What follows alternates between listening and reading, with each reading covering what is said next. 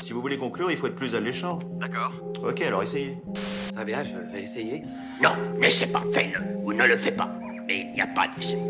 J'ai appris à respecter et à aimer les gens qui font plus que les autres. Qui que je sois au fond de moi, Ils font même plus pour les autres. je ne suis jugé que par mes actes. C'est les gens qui arrivent à faire tomber des barrières. Quand on veut, on peut. J'ai toujours suivi euh, cette mentalité-là. Bienvenue sur Tribu Indé, le podcast des freelances et solopreneurs. Nouvel épisode et encore nouveau format. Le principe est simple. Un auditeur ou une auditrice du podcast me partage sa problématique et moi, eh je fais le maximum pour lui partager des pistes de travail à creuser. D'ailleurs, si vous aussi vous souhaitez me partager l'un de vos challenges, eh bien, vous avez un lien en description de l'épisode. Aujourd'hui, je suis avec Gilles Toussaint. Il est CMO externalisé pour des scale-up, c'est-à-dire des entreprises qui sont en très forte croissance et qui ont besoin d'accélérer après une grosse levée de fonds généralement. Ce qui est intéressant avec Gilles, c'est que le consulting, c'est qu'un seul chapitre pour lui, car d'ici 18 mois, il aimerait créer sa propre startup. Et pour ça, il a besoin de se constituer un matelas financier de 50 000 euros. Son challenge aujourd'hui, c'est de se demander comment est-ce que je peux scaler mon activité de consultant pour aller chercher ces plus 50 000 euros. Et puis, j'ai terminé par lui partager la feuille de route. Je vous laisse avec notre échange. Bonne écoute. Salut Gilles, ravi de te retrouver euh, pour euh, un nouveau format, nouvel épisode, un format un peu plus consulting. Euh, donc là, on n'est pas sur, en théorie, on n'est pas sur deux heures d'interview, on est plutôt sur un format, allez, on va dire 20-30 minutes. J'essaie d'être optimiste sur, sur la durée. ravi de t'avoir enfin sur le podcast. il se trouve qu'on se connaît depuis un certain bout de temps et qu'on avait déjà fait ce format session un peu mentoring, mais en privé. Donc c'est l'occasion de, faire un petit update quasiment trois ans après. Alexis, merci beaucoup en tout cas de me recevoir et de, de m'offrir cette session de consulting. Je dis, c'est toi qui m'as aidé à bien, bien lancer mon podcast à l'époque. Euh, et puis, je pense que j'ai fait appel à tes services deux fois en plus, je pense. Donc, euh, chaque fois, j'étais super content. Donc, euh, je suis très content de te reparler aujourd'hui. Est-ce que tu peux déjà te présenter, nous dire un petit peu, c'est quoi aujourd'hui, à quoi ressemble ton business, depuis combien de temps tu t'es lancé? N'hésite pas à être assez macro. Et puis, moi, je, me permettrai de te poser des questions un peu plus précisément pour qu'on on ait une idée du profil de Gilles avant de rentrer dans la, dans la problématique du jour. Voilà, donc je m'appelle Gilles Toussaint, je suis belge, je vis, euh, j'ai euh, émigré à Berlin il y a dix ans maintenant. Et euh, j'ai passé beaucoup de temps dans l'entrepreneuriat ici à Berlin avant d'être euh, dans la recherche et la chimie avant, quand j'étais en Belgique. Et euh, au fil de mon expérience, ben, j'ai lancé une startup, j'ai cofondé une startup, puis je me suis retrouvé à, lancer plusieurs projets en parallèle à mes activités à l'époque. Et ben, au fil du temps, je me suis retrouvé CMO pour une compagnie en musique tech. Depuis 2020, j'ai quitté mon poste de CMO et je me suis lancé comme consultant j'ai évolué vers le, vers growth. Et donc, euh, en gros, moi, je suis passionné par aider les personnes, enfin, les, entreprises qui ont un impact durable. Et donc, du coup, je me suis focalisé là-dessus. Euh, et je les aide, j'aide les entrepreneurs et les scale-up principalement à dire, augmenter leurs revenus plus rapidement. Et je fais ça de trois façons. D'un côté, j'ai mon podcast qui s'appelle Mission First, où j'interviewe des entrepreneurs qui ont rencontré le succès et qui ont un impact durable. Là, c'est pour tout le monde et c'est pour aider, ben, c'est gratuit, c'est pour tout le monde. Et puis de l'autre côté, ben, je travaille comme euh, intérim CMO, euh, CGO, donc Chief Growth Officer. Et j'ai euh, aussi développé un bootcamp pour euh, apprendre à utiliser LinkedIn pour tous les entrepreneurs qui ont une mission durable. Peut-être juste pour les personnes qui ne sont pas forcément à l'aise avec euh, le mot scale-up, est-ce que tu t'arriverais à le résumer en une phrase juste pour qu'on puisse se projeter? Oui, c'est des compagnies qui ont déjà atteint, qui ont, trouvé ce qu'on appelle le product market fit, donc qui ont, développé un produit qui a trouvé sa cible et qui a le bon business model, qui a tout, et qui maintenant, généralement, euh, lèvent des fonds parce qu'ils ils ont une grosse croissance devant eux, et donc sont dans cette phase de maintenant on va croître très très très très vite parce qu'on a trouvé le bon produit, ça plaît à, à, notre, à notre audience, à nos clients. Et donc maintenant, ils font des levées de fonds pour pouvoir euh, dépenser beaucoup et grossir, très vite sur des marchés qui sont souvent novateurs. Et surtout en très peu de temps. L'idée, c'est que l'accélération, elle se fasse de manière très exponentielle et qu'il y a beaucoup d'argent qui est souvent injecté à un instant T. Et l'idée, c'est euh, comment on structure le plus vite possible l'équipe, comment on recrute en interne, en externe, comment on lance le plus d'actions possible. Les, les, les, les, exemples les plus, euh, les plus grands publics qu'on peut trouver, c'est des, euh, des Uber, par exemple, qui est un bon exemple de boîte euh, B2C qui a grossi très très vite euh, en prenant plusieurs marchés euh, en même temps, un peu partout dans le monde. Ok, j'ai quelques questions sur la partie business CMO. Avant ça, du coup, sur comment est-ce que moi là je peux t'aider? Sur quoi est-ce que tu veux qu'on travaille sur les, les 20 prochaines minutes?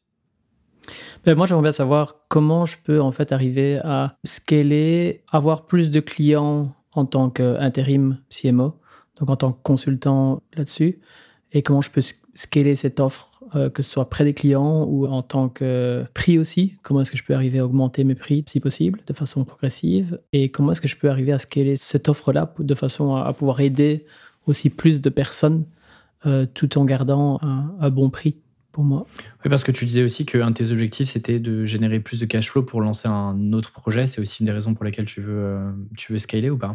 Exactement. Donc moi, ici, j'aimerais bien arriver, euh, j'ai comme j'ai en tête de me dire, bon, j'ai deux enfants, j'ai un, bébé de trois mois maintenant, j'ai mon deuxième enfant il n'y a pas longtemps, et donc euh, ici, c'est, je pars en congé de paternité l'année prochaine, et donc c'est le, je sais que c'est pas le bon moment pour essayer justement de lancer ma propre start-up. et j'ai un, un bon confort de vie pour l'instant en travaillant en temps partiel. Et je voudrais bien garder ça, je veux dire, pendant encore un an et demi. Mais j'ai comme vision de me dire, euh, fin de l'année prochaine, je voudrais bien lancer euh, mon propre projet de start-up. Et donc, dans ce cas-là, je voudrais bien avoir arrivé à une position où je peux travailler à temps partiel pendant un certain temps pour pouvoir, euh, d'un côté, bah, travailler sur cette start-up et de l'autre côté, bah, gagner assez d'argent pour pouvoir toujours avoir la vie que j'ai maintenant. En tout cas, pouvoir payer les choses que je suis censé payer, comme une maison, par exemple. ok, je comprends. Euh, et effectivement, c'est intéressant toujours de savoir les raisons profondes pour le scale, puisque développer l'activité euh, pour la développer, euh, c'est un jeu quasi infini. Quoi. Donc, donc c'est intéressant de, raccrocher ça à quelque chose qui est le plus tangible possible. Et à sujet, d'ailleurs, je pense que ça peut être cool de commencer par ça. toi, tu m'avais dit quand on a préparé rapidement l'épisode pour prendre ta problématique, que tu avais euh, fait appel à, je sais pas, un mentor, business, un coach, euh, peu importe, qui t'avait dit en gros, bah, si tu te lances en consultant, tu vas jamais lancer ta startup. Euh, tu vas finir globalement par être consultant toute ta vie. et donc, une des raisons et une des manières de justement te dégager du cash flow pour lancer cette startup-là, eh bien, c'était de développer la partie bootcamp LinkedIn que tu as rapidement présenté tout à l'heure. ce qui est intéressant, c'est que du coup, moi, je suis pas forcément aligné avec cette approche-là. En revanche, il a raison sur un point, euh, c'est que, bah, effectivement, si tu n'as pas de plan de sortie, tu peux facilement rester CMO euh, part-time euh, toute ta vie. Ça, pour le coup, on est aligné là-dessus. Maintenant, est-ce que la partie bootcamp LinkedIn est le meilleur moyen de faire du cash à court terme? Très honnêtement, je pense pas. Je pense que ton potentiel, il est évidemment sur la partie CMO. Maintenant, toute la question, et c'est ce qu'on va creuser, c'est par quoi je commence? C'est quoi les points sur lesquels je peux travailler? C'est quoi les points sur lesquels je peux faire levier? Moi, j'ai quelques questions. Je m'étais noté quelques questions euh, euh, quand tu avais rempli le formulaire, notamment. Euh, là, aujourd'hui, du coup, tu nous disais, tu as, plusieurs clients en part-time. Donc, ton job, c'est d'être une sorte de directeur marketing un peu détaché. c'est quoi un peu là, le business model que tu as aujourd'hui? Qu'on comprenne un petit peu comment est-ce que tu gagnes ta vie? Quand je travaille, donc, comme je dis, j'ai parfois des projets que j'accepte, des, des facturations projet. Mais ici, mes clients idéaux dans ce cas-là, euh, c'est de travailler avec des clients qui me payent, je veux dire, à l'heure, avec un certain budget par mois. Donc, ça veut dire que globalement, vous vous mettez d'accord sur un, volume horaire dans lequel que tu répartis euh, en fonction des sujets du moment et l'idée, c'est que euh, bah, du coup, vous vous mettez d'accord là-dessus et c'est un budget à pas dépasser, ou en tout cas, quand il est dépassé, euh, à rediscuter. Quoi. Exactement. Donc, c'est se dire, tiens, au travail, euh, typiquement, enfin, moi, plus, plus le volume est gros, bah, plus je peux faire un, un prix dégressif. Donc, ici, j'essaie vraiment de, limiter, parce que j'ai l'impression que l'impact est toujours plus important quand tu peux travailler sur le long terme de façon engagée avec quelqu'un. Et donc, du coup, moi, ce que j'essaie de faire aussi, c'est j'ai mes produits gratuits pour les, personnes euh, qui veulent. Euh, enfin, j'essaie aussi de partager beaucoup de contenu sur LinkedIn sur les personnes qui, en guillemets, euh, n'ont pas de budget ou n'ont peu de budget. Comme ça, c'est ma façon, je veux dire, d'aider ces personnes-là. Mhm. Et puis, par contre, comme j'ai un temps très limité parce que je veux garder pour ma famille et pour mes projets importants, dès que j'ai des gens qui viennent vers moi, ben, si si c'est pour du très court terme, ben, je me permets maintenant, j'arrive à un moment donné où j'ai progressivement augmenté mes tarifs pour arriver à vendre à l'heure. La, dernière fois que j'ai fait un projet, ben, j'ai vendu, j'ai vendu deux heures de projet pour 500 euros. Donc, je veux dire, je, je sais que je peux faire, je peux faire passer 250 euh, euh, euros de l'heure quand c'est vraiment pour un one-shot très très court. Mhm. Euh, et puis, ben, j'ai un tarif qui est dégressif à partir de là, où on se met d'accord sur un budget de je veux dire, quelques milliers d'euros jusqu'à plusieurs dizaines de milliers d'euros par mois si, si, suivant le, projet. Ok, très clair. Donc, majoritairement, toi, tu as plutôt une facturation à l'heure avec un package global euh, et après répartition des heures en fonction de, ce qui se passe. Tu, factures pas beaucoup au projet? J'ai vite, j'ai plus facturé au projet depuis. euh, enfin, non, c'est pas vrai. j'ai facturé justement au projet avec ce, ce- ce- ce cas-là où, je- comme je dis, j'ai facturé un- un- un- une formation LinkedIn à 500 euros pour, euh, pour deux heures. Mhm. Euh, mais sinon, j'évite de facturer au projet parce que j'essaie de trouver des clients qui sont sur le long terme. Euh, dans mon cas, si je veux arriver pour faire ce qu'on a, je fais pas que du marketing, comme je dis, je suis, je me suis éloigné du marketing, je fais du, du growth. Euh, et donc pour moi, le growth, il y a une partie qui est marketing, c'est sûr, donc optimiser le coût d'acquisition des clients. Et donc ça, ça passe par toute la partie optimisation des différents canaux d'acquisition. Mais ça n'a pas de sens de justement d'optimiser ces, ces canaux-là quand parfois il y, a, il y a beaucoup de choses à améliorer au niveau du produit. Et généralement, les compagnies qui, m'ont contacté, lesquelles j'ai travaillé, comme je dis, j'en ai eu trois, ou quatre où j'ai travaillé comme intérim euh, CMO ou CGO les trois dernières années.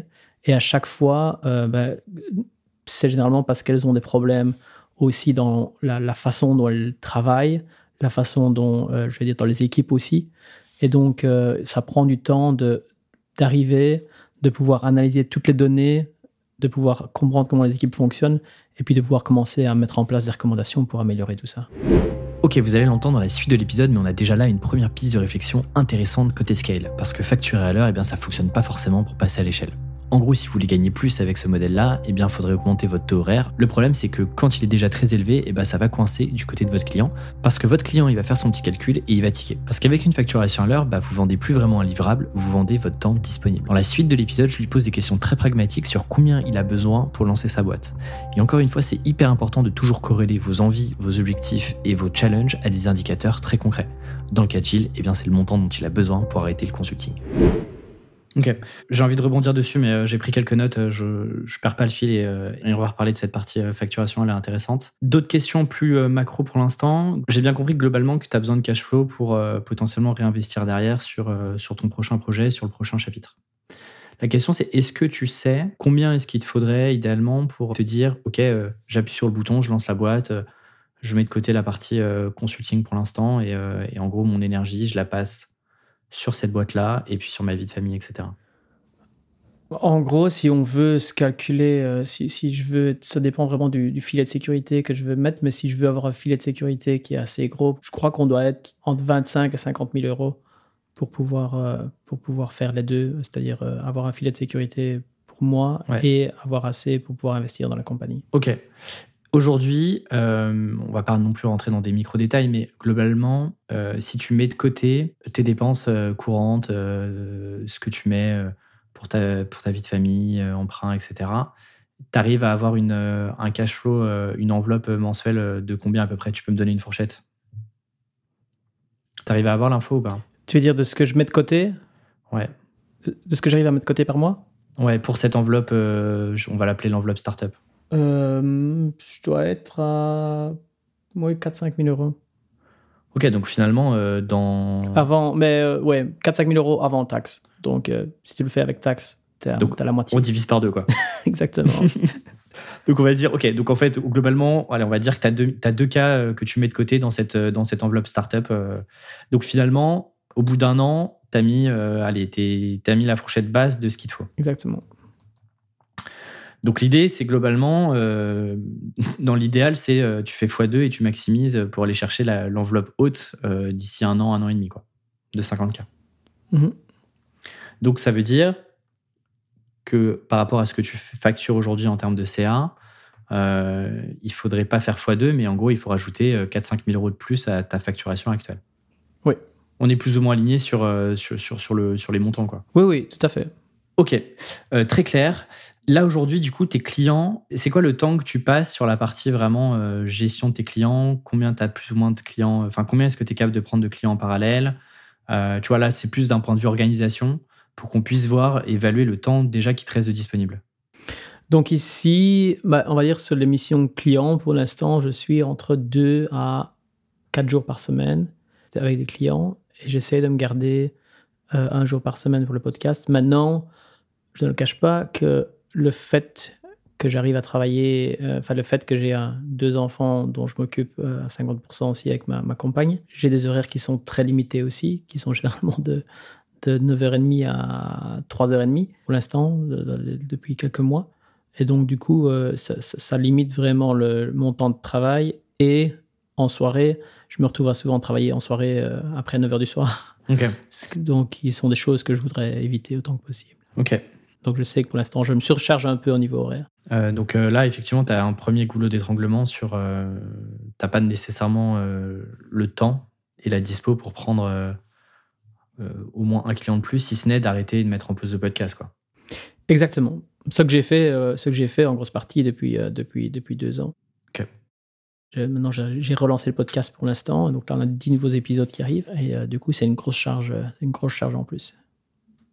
Est-ce que, d'ailleurs, sur le podcast, est-ce que tu es capable de, de dire de manière très honnête si le média podcast aujourd'hui a contribué au fait de te ramener tes euh, clients sur les 12 derniers mois? Euh, il s'est retrouvé que sur les trois dernières années, 10% de mes guests sont devenus des clients.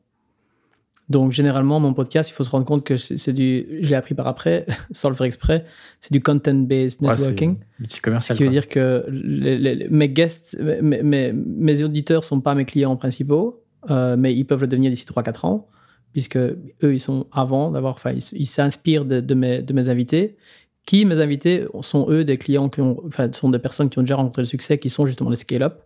Et donc, justement, c'est des personnes qui, euh, c'est des compagnies qui sont typiques pour moi en tant que, en tant que client. Et j'essaie jamais de leur vendre quoi que ce soit, mais comme ils savent ce que je fais, 10% d'entre eux, donc 3 sur, euh, sur 30 épisodes, dans ce cas-là, sont devenus des clients et sont, sont venus à moi pour demander mes services. Ok, intéressant.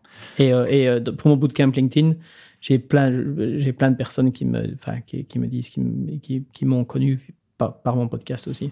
Ok. Sachant que la réalité, c'est que ton bootcamp, euh, on ne va pas rentrer dans les chiffres, etc. Mais comparativement à ce que tu peux générer euh, en termes de cash flow euh, sur la partie CMO, c'est euh, c'est pas très significatif. Donc, il faut, je pense pas qu'il faut le prendre comme un indicateur. Tout à fait. En revanche, ce qui est intéressant là-dessus, tu vois, c'est peut-être une première réflexion, c'est de te dire, OK, en fait, le podcast, les auditeurs de ce podcast-là sont potentiellement des clients euh, futurs à horizon euh, 3-4 ans. Sauf que, premier point, c'est que si on suit ton plan, d'ici un an et demi, toi, tu es sur un autre chapitre de ta vie qui est, euh, t'ouvres un autre cycle startup. Donc finalement, commencer à créer un terreau fertile aujourd'hui pour des clients que tu pourrais avoir en consulting d'ici 3-4 ans, euh, à court terme, sachant que ton objectif, c'est de générer du cash flow rapidement, et pas forcément le tu vois, et pas forcément un bon argument pour te dire je passe du temps sur le podcast. Mais ça veut pas dire qu'il faut pas passer de temps sur le podcast puisque bah, derrière il y a quand même 3 clients sur 30 compte tenu des budgets moyens, ce qui reste quand même un produit euh, euh, intéressant euh, le podcast à développer puisque bah, en fait dans tes invités tu as des clients potentiels. Mais ça veut dire peut-être que un des sujets c'est euh, comment est-ce que tu peux euh, limiter au maximum le temps que tu passes potentiellement sur la promotion du podcast. Puisqu'en fait, ce qui t'intéresse et ce qui fait vraiment levier, c'est le temps que tu passes vraiment à enregistrer l'épisode, à euh, discuter avec l'invité en amont, euh, etc. Finalement, la com n'a pas un impact direct sur ton business en tant que tel. Ce qui a un impact, c'est euh, les, invi- les invités que tu trouves, le bouche-oreille entre les invités, etc. Donc ça, tu vois, c'est peut-être une première piste pour essayer de te dégager un tout petit peu de temps. Alors, c'est pas, tu vas pas gagner euh, 35 heures par, par mois, mais ça, tu vois, c'est une première piste. La deuxième piste, c'est est-ce que est-ce que tu as déjà réfléchi aux différents moyens de maximiser cette partie scale? Alors, pour celles et ceux, c'est vrai qu'on ne l'a pas précisé, mais ça veut dire quoi scaler globalement? C'est de se dire comment je maximise mon impact et par euh, effet de ricochet mes revenus, sans nécessairement augmenter de manière proportionnelle le temps que tu vas passer et l'énergie que tu vas passer avec ces clients. C'est ça globalement scaler. Est-ce que toi, tu as déjà identifié des pistes pour scaler cette activité de consultant? Euh, oui, ben, euh, bien sûr. euh, je ne les ai pas mis en place, mais dans- au niveau des idées, le- la première chose qui me vient à l'esprit, c'est ce que j'ai fait avec mon bootcamp LinkedIn, c'est c'est de penser à des formations. Ok. Et donc, dans ce cas-là, donner des, donner des formations à, euh, je vais dire, euh, soit en format formation, en ligne, ou 100% en ligne, ou 100%, enfin, ou je veux dire euh, hybride, où je fais de l'accompagnement aussi en coaching, Ok. euh, sur des, pour des CMO et des personnes qui, qui sont, je veux dire, qui sont où j'étais il y a 3-4 ans, on va dire. Donc, ça, c'est une formation en ligne. D'autres idées? La deuxième, ça pourrait être un système d'accélérateur. Je veux dire, mais ça, ça, ça, ça arrive à peu près à je dire, l'idée de start-up, parce que dans ce cas-là, c'est pas si facile que ça à scaler euh, ou à mettre en place un système d'accélérateur où euh, on prend non pas seulement une ou deux personnes à coacher, mais qu'on prend une compagnie.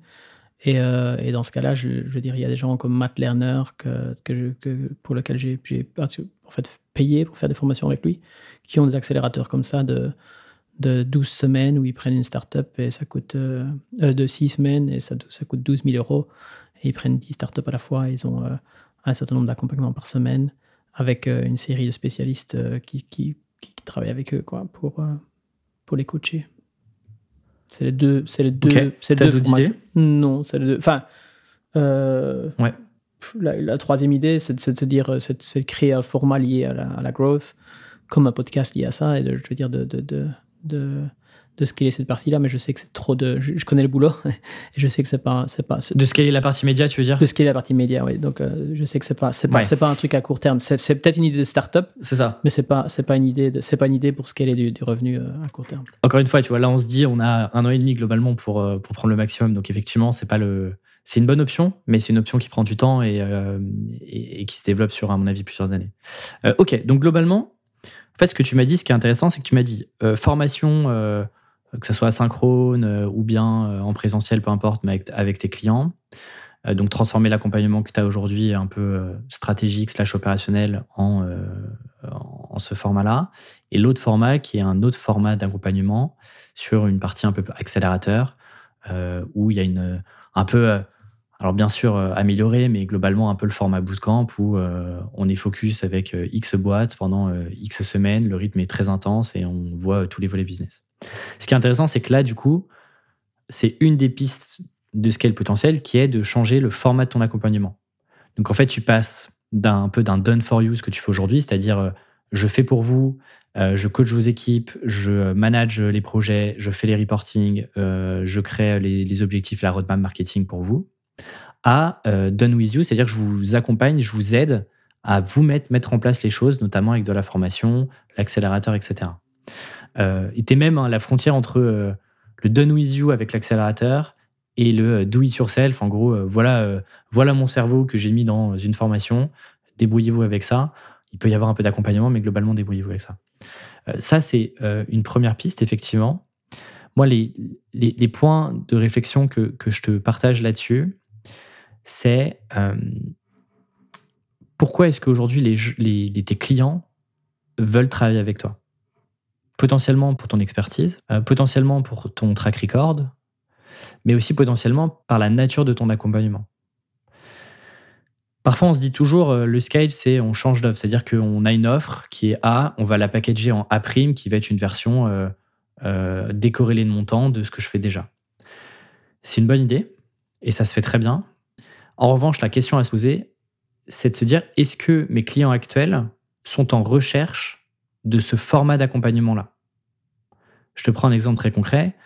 Euh, quelqu'un qui euh, m'achète euh, du copywriting pour bosser son lancement de formation, il paye un prix X parce qu'il a envie que je l'accompagne d'un point de vue opérationnel. Si je lui donne une formation pour qu'il le fasse lui-même, euh, bah, je réponds plus à son attente. Parce que son attente, c'est de ne pas le faire lui-même, c'est qu'il y ait quelqu'un qui le fasse et qu'il le fasse bien. Donc ça, c'est le premier plan le premier point, pardon, de dire, OK, est-ce que en fait, euh, je reste quand même cohérent avec mon marché, je reste quand même aligné avec le, besoin et surtout les attentes, parce que le besoin, tu réponds au même besoin, mais est-ce que les attentes derrière et la solution que tu proposes est toujours alignée avec ce que l'entreprise est prête à, fournir comme effort? Et c'est là où généralement ça pêche parce que, euh, bah, en fait, on est en train de créer, on se dit, mais je comprends pas, je comprends pas pourquoi les gens achètent pas. Je réponds à un besoin que j'ai identifié, ça fait X années que je bosse dessus, etc. Le truc, c'est que le besoin est clair, la réponse au besoin est claire, mais la manière de répondre à ce besoin-là n'est pas la bonne. Donc ça, c'est le premier truc. Euh, tu vois, de te poser la question, surtout sur des jobs un peu stratégiques comme le CMO, est-ce que bah, typiquement ton client actuel accepterait pour peut-être un peu moins cher, euh, mais accepterait et serait OK en se disant, OK, je bosse plus avec Gilles, mais euh, je bosse sur un format accélérateur ou je bosse sur un format formation. J'ai pas la réponse pour toi, tes clients ont la réponse euh, là-dessus. Mais tu vois, ça, c'est intéressant d'aller euh, diguer, investiguer ce terrain-là. Je vous rappelle juste la problématique de Gilles maximiser ses revenus sans passer plus de temps sur son business. Il a donc identifié deux sujets. Le premier, c'est de créer et vendre de la formation à ses clients. Et le deuxième, c'est de monétiser son média. On vient de l'entendre avec le niveau de conseil qu'il propose à ses clients, la formation répondra probablement pas de la bonne manière aux besoins de ses clients. Parce que eux, ce qu'ils veulent, c'est que Gilles fasse pour eux. Dans la suite, je lui donne mes deux pistes de réflexion pour aller chercher du scale dans son business. Après, il y a d'autres sujets sur lequel euh, tu peux essayer de faire levier. Le premier, c'est le pricing. Le premier, c'est le pricing, et c'est presque le plus évident. C'est pas le plus simple, mais c'est le plus évident parce que euh, ça ça nécessite pas de d'investir nécessairement plus que ça. C'est pas parce que tu payes euh, plus cher un restaurant que tu vas manger en plus grosse quantité dans le restaurant. Donc c'est un peu la même chose sur la partie consulting. Le truc, c'est qu'aujourd'hui, tu nous disais tout à l'heure, moi je facture à l'heure, je veux pas facturer au projet parce que le projet c'est plutôt court terme. Moi, je veux instaurer une relation long terme avec mes clients, etc. Le problème, c'est que si tu factures à l'heure, tu es bloqué sur une facturation réelle et donc tu ne peux par définition pas scaler cette partie-là revenu puisque tu factures au réel. Donc oui, tu peux gagner plus d'argent, mais ça veut dire travailler aussi beaucoup plus. Là-dessus, ce qui est intéressant, c'est de voir la facturation au projet. Ça ne veut pas dire que tu ne peux pas créer de récurrence avec ton client. Il ne faut pas confondre facturation projet avec un début et une fin et une facturation au global, c'est-à-dire une facturation mensuelle dans laquelle on se fixe une roadmap et des sujets à traiter euh, sur le mois, avec éventuellement des objectifs, des KPI à suivre sur le mois, et d'avoir un abonnement, une sorte d'abonnement mensuel dans lequel tu vas délivrer, peu importe le nombre d'heures que tu passes, l'objectif, et c'est souvent ce que les entreprises veulent, c'est bah, Gilles, comment est-ce que tu nous aides à atteindre tel et tel sujet, tel milestone, tel checkpoint à la fin du mois.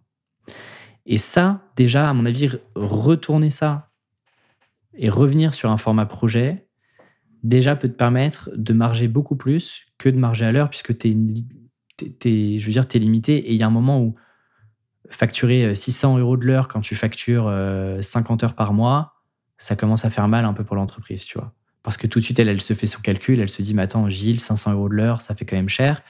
Si tu présentes ça sur un format plutôt projet de on part de là, voilà mes responsabilités sur le mois, voilà la roadmap, voilà les indicateurs qu'on va suivre jusqu'à la fin du mois, et voilà le backlog de tâches, de projets qu'on doit faire sur le mois, ça vaut tant.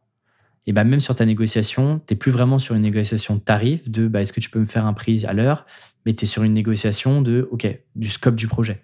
Est-ce qu'on inclut vraiment tout ça, etc. Donc là, pour mon avis, il y a un sujet à aller chercher, euh, de repasser potentiellement sur d'autres clients, euh, sur des prochains clients, de repasser sur un format euh, package projet. Un mois avec Gilles, ça coûte 10, 20, 30.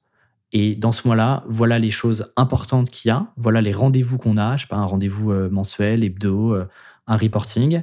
Et voilà le genre de tâches que je fais sur euh, le premier mois, le deuxième mois, le troisième mois en fonction de vos objectifs. Et tu vois, tu les engages au moins sur un trimestre, ce qui finalement ne change pas grand-chose par rapport à ce que tu fais à l'heure. C'est juste que l'entreprise, même pour elle, c'est plus facile parce qu'elle se dit, je sais que je paye un, un prix, il n'y a pas de surprise cachée. S'il y passe moins de temps, bon, bah, tant mieux pour lui, mais s'il y passe plus de temps, moi, je ne vais pas payer nécessairement plus. Ça, c'est le deuxième point. Et après, les deux autres petits points sur lesquels tu, peux euh, créer un levier, mais pas enfin, moins élevé qu'à mon avis sur la partie tarification, c'est euh, l'apport d'affaires, que parfois on sous-estime. Mais étant donné que toi, tu es sur un poste stratégique, mhm.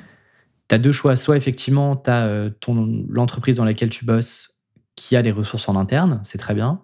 Mais parfois, il se trouve que euh, parce que vous lancez, je sais pas, un nouveau canal euh, d'acquisition, euh, bah, l'entreprise n'avait pas recruté dessus, tu fais monter un freelance à bord sur la mission, qui va durer un mois, deux mois, trois mois. Et bah là, tu vois, il y a peut-être un sujet aussi d'aller chercher de l'apport d'affaires, de dire, bah attends, moi, mon contrat, c'est je te fais monter sur une mission, je négocie pour toi le pricing et tu as la confiance de mon client qui vaut un certain prix, puisque globalement, toutes les personnes que je vais faire monter à bord, elles ont 100% de chance de signer. En revanche, moi, je te prends 10% de toute ta facturation sur les trois prochains mois. Donc ça, c'est intéressant. C'est, euh, j'allais dire, c'est pas, t'as pas besoin d'être transparent avec le client. Il n'a pas nécessairement besoin de savoir si ce n'est le prix que va lui coûter ce, freelance côté opérationnel.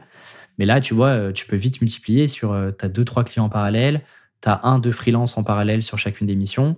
Bah, tu vois que pour aller chercher tes 4, 4 ou 5 cas supplémentaires mensuels, si tu joues sur euh, cette partie pricing et euh, sur un peu d'apport d'affaires qui peut te rapporter, je sais pas, 1K, 1,5K euh, par mois, en fait, tu vois, tu es vite à tes plus 4, plus 5K mensuels assez facilement. Qu'est-ce que tu penses là des, trois sujets, tu vois, du point sur le, format, format d'offre, notamment accélérateur, avec les points que je t'ai posés, et puis les deux autres formats, t'en as, as, pensé quoi là? J'ai fait un long monologue. Euh, je suis parti sur, sur mes sujets, j'ai déroulé. Euh, le, le- le format, ax- enfin le, le format projet n'est pas spécialement lié au format accélérateur de ce que tu m'as dit, non? Ou j'ai mal compris? Non, non, non, non, non, on est d'accord. non, non, euh, rien à voir, ouais. Ben, en, en fait, ce qui est bien, ce qui est bien et pas bien à la fois, c'est que c'est trois choses que j'ai déjà commencé à appliquer et que j'ai déjà faites euh, moi-même. Maintenant, chacune d'elles, d'entre elles, a des difficultés. Euh, je sais par exemple que l'apport d'affaires, euh, tu signes un contrat avec le client, généralement sur certains clients, ils te disent clairement dans un contrat, ils mettent une ligne disant que tu n'as pas le droit d'apporter de troisième partie.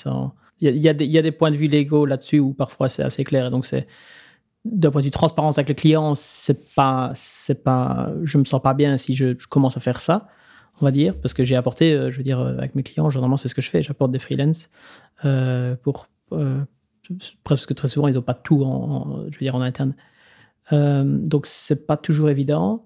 Euh, maintenant, il faut aussi trouver des freelances qui sont d'accord de faire ça, qui sont d'accord de, donner ça en partie. Je sais que ça devient de plus en plus le cas. Euh, moi, j'ai aucun problème à le faire quand c'est dans, dans l'autre sens. Donc pour la partie pricing, euh, c'est une partie, euh, c'est une partie sur laquelle je travaille aussi. Je j'ai augmenté mes tarifs de façon progressive, de façon, on va dire assez rapide, très rapidement, j'ai même envie de dire depuis le début. Maintenant, je pense que j'arrive à un point où euh, euh, on dit toujours que les gens au début te payent pour ce que tu sais faire, après ils te payent pour ce que tu, sais- pour puis après ils te payent pour qui tu es. Et ici, moi, j'arrive à un point où je pense que j'ai atteint, pas les limites, mais je veux dire que je suis, ce que je sais euh, est, très bien payé et je suis dans la, la bonne, la bonne marche premium pour ça. Et donc, à part si je commençais à vraiment grossir une grosse, grosse marque sur des réseaux sociaux euh, en termes de, de growth euh, qui me permettrait d'augmenter ça, ça va être difficile. Et pour la partie projet, le problème, enfin, ce que je vois, c'est que tu as raison, maintenant il faut, que je, il faut que je fasse des itérations là-dessus. Parce que je l'ai fait, euh, je fait, dans le, je fait par le passé, aussi avec d'autres clients. La difficulté, c'est justement quand tu parviens à bien le faire, j'ai parfois, enfin, j'ai commencé à vendre des workshops, des trucs comme ça. Voilà, ton workshop, il est prêt, il est fait. une fois que tu l'as fait deux fois avec un client, le troisième client, ça te prend la moitié du temps. Donc euh, ça, ça, peut marcher très bien. Maintenant, c'est difficile quand, mon client idéal, pour l'instant, ceux qui acceptent de me payer mieux pour l'expérience que j'ai, c'est généralement des clients qui n'arrivent pas à résoudre leurs objectifs et qui, généralement ont des, ont des problèmes qui nécessitent de passer beaucoup de temps avec eux. Et donc, dans ce cas-là, c'est très difficile de, se dire, euh, euh, je, je l'ai fait parfois, de me dire, tiens, OK, on fait deux workshops, on fait blabla, on fait un mois, on fait ça. Et puis, tu as tendance à avoir des conclusions qui sont assez hâtives parce que tu n'as pas pu creuser à fond le truc. Et donc, euh, et donc c'est délicat. Et alors, après, les clients sont, sont contents, mais alors après, ils disent, oh, on va l'appliquer. Et puis, quand ils l'appliquent, euh, ils le font pas. euh, ils le font pas de façon, enfin comme toi, tu aimerais bien qu'ils le fassent. Et donc, il y a cette difficulté de, de, de, de, de, continuer à à garder cette, cette rétention client après. Parce que moi, c'est la difficulté que j'ai rencontrée ici. Je pense que vous l'avez entendu aussi, je sens une petite résistance de Gilles sur la facturation projet, alors que moi je suis convaincu que c'est l'une des clés dans son challenge de scale. L'objection de bah, je vais passer plus de temps que prévu, euh, je vais gagner mon argent, etc., elle se tient. Mais si vous connaissez parfaitement votre typologie de clients, vous connaissez très bien leurs enjeux et problématiques à leur stade de développement, et bien souvent la méthodologie, on va pas se mentir, pour la résoudre, et bien c'est plus ou moins la même. Ce qui va changer bien évidemment, c'est le contenu et vos conclusions, mais le travail en lui-même et toutes les actions que vous allez devoir entreprendre pour arriver à résoudre sa problématique, eh bien c'est sensiblement la même chose sur une même typologie de business. Je vais donc rentrer dans le concret pour bien lui faire comprendre ma vision sur la productisation de son offre. Tu vois, la facturation projet, c'est pas nécessairement juste faire des workshops, c'est peut dire, bah, en fait, euh, par exemple, demain, euh, tu vois, euh, travailler avec, euh, avec moi, ça me coûte euh, 10 000 euros par mois. Le mois 1, on va attaquer ce sujet-là. Donc, par exemple, je sais pas, euh, si moi je prends mon sujet euh, que, je vendais en, freelance euh, sur la partie copie, bah, le mois 1, euh, on va euh, déjà auditer tout le funnel de conversion, enfin tout le funnel d'acquisition, cycle de vente, conversion. Euh, moi, je vais prendre plein d'informations, je vais faire des calls avec les sales, je vais aller sur des rendez-vous clients, euh, je vais récupérer tout le matériel. À la fin du mois, l'objectif, c'est on a, euh, je vous présente une roadmap pour les trois prochains mois sur les sujets les plus prioritaires à travailler. Mois 2, on va euh, du coup s'attaquer euh, à la première étape ou les deux premières étapes en fonction du temps et de la disponibilité de vos équipes. Et en fait, dedans, il y a à la fois du workshop, mais il y a aussi du travail interne que toi tu vas faire, c'est-à-dire de production que tu peux déléguer ou pas, mais sur lequel le client n'a pas nécessairement besoin de savoir le temps que tu vas passer dessus. Euh, ce qui fait que tu n'es pas juste en train de délivrer de l'information en mode je fais des workshops, je fais du consulting on demand, euh, je fais des calls, etc. Mais euh, il y a aussi une phase de production que tu peux inclure dans, ce projet, dans, dans cette phase de projet. Et c'est d'ailleurs ce qui rassure le client. Quand le client paye un prix élevé mensuel, il aime bien se dire Ok, c'est cool, Gilles ou Alexis, je sais qu'il va, il va y avoir de la production, il va produire des choses, il va produire des livrables, etc. Et des résultats. Donc ça, c'est important. Mais moi, tu vois, globalement, scaler une offre ou son business, c'est un, un, un, sacré projet et ça prend du temps à mettre en place. Mais tu vois, si j'étais toi vraiment sur la partie CMO un peu en transition, euh, moi, ce que je ferais aujourd'hui, c'est de, de, focus sur. Moi, je garderai l'offre telle qu'elle existe aujourd'hui. Je suis pas sûr que j'irai sur une offre accélérateur, formation, parce que en fait, c'est beaucoup de temps de mise en place, versus dire j'optimise ce que je fais déjà, ce que je fais déjà très bien et ce pourquoi les clients sont contents. Mais par contre, je change le modèle de facturation et j'augmente mes prix. Et ça passe effectivement par ce que tu disais, euh, ce que notre cher Alan Weiss euh, dit, c'est qu'effectivement, il y a un moment où on te paye pour qui tu es. Et donc, ça veut dire que globalement, en parallèle de ça, à voir si le podcast est toujours pertinent, mais de te dire comment est-ce que je peux, un, donner encore plus confiance à mes prospects de bosser avec toi, deux, comment est-ce que je peux prouver l'avant-après euh, de mon travail chez mes clients, et trois, comment est-ce que je fais savoir tous ces résultats-là, toute ma méthodologie, euh, et je fais connaître cette expertise-là. Le but, c'est que, là, oublie pas que ton ROI le plus direct, c'est d'avoir du cash le plus rapidement possible, et tu as un an globalement pour euh, récupérer chaque mois plus 5K pour, pour ton projet startup. Donc en fait, moi, je continuerai de faire ça, ce que tu fais, je changerai pas l'offre, j'irai peut-être chercher des clients peut-être même moins matures, euh, qui sont prêts à payer un prix un peu moins élevé, mais du coup qui me demandent moins de temps et donc je multiplierai ça. Mais tu vois, je n'irai pas nécessairement vers euh, un nouveau euh, projet dérivé qui pourrait être de la formation, un accélérateur, etc. Parce que c'est un, autre gros projet en tant que tel. Quoi. Je, vois que ça fait un petit moment déjà qu'on discute. Est-ce que, avec ce que j'ai pu te dire, c'est, tu vois, Qu'est-ce que toi tu retiens? Qu'est-ce que tu as envie de tester, de mettre en place? C'est quoi les, questionnements que ça t'a posé? Non, c'est très clair, mais je pense que je, suis justement en train de, en discussion pour l'instant avec d'autres clients potentiels, donc euh, ce, sera l'occasion de tester justement ça, euh, d'avoir une, une, roadmap, euh, d'offrir justement un package qui inclut certains délivrables par mois sans se fixer sur le temps. Quoi. Maintenant, le, voilà, je, vois venir la chose. C'est comme tout. Hein. Quand je l'ai fait, je l'ai fait plusieurs fois avec des workshops, c'est le même principe. Au début, tu vas faire, au début, tu vas faire des erreurs et tu vas, ça, va te prendre beaucoup plus de temps. Et puis après, tu vas, tu, tu vas ajuster. Et, tu, tu la machine, ouais. Voilà.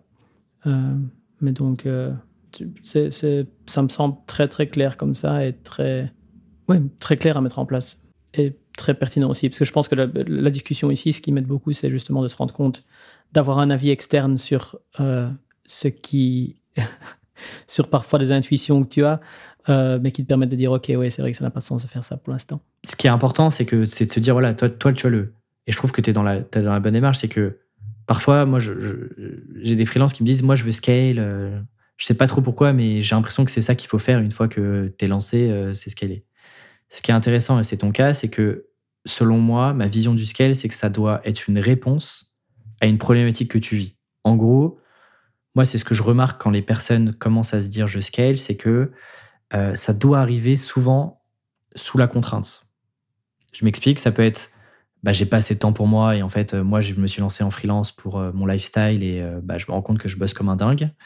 Ça peut être bah, je veux faire plus de cash et c'est ton cas, mais j'ai pas forcément beaucoup de temps de dispo. Comment est-ce que je fais pour optimiser tout ce que je fais aujourd'hui?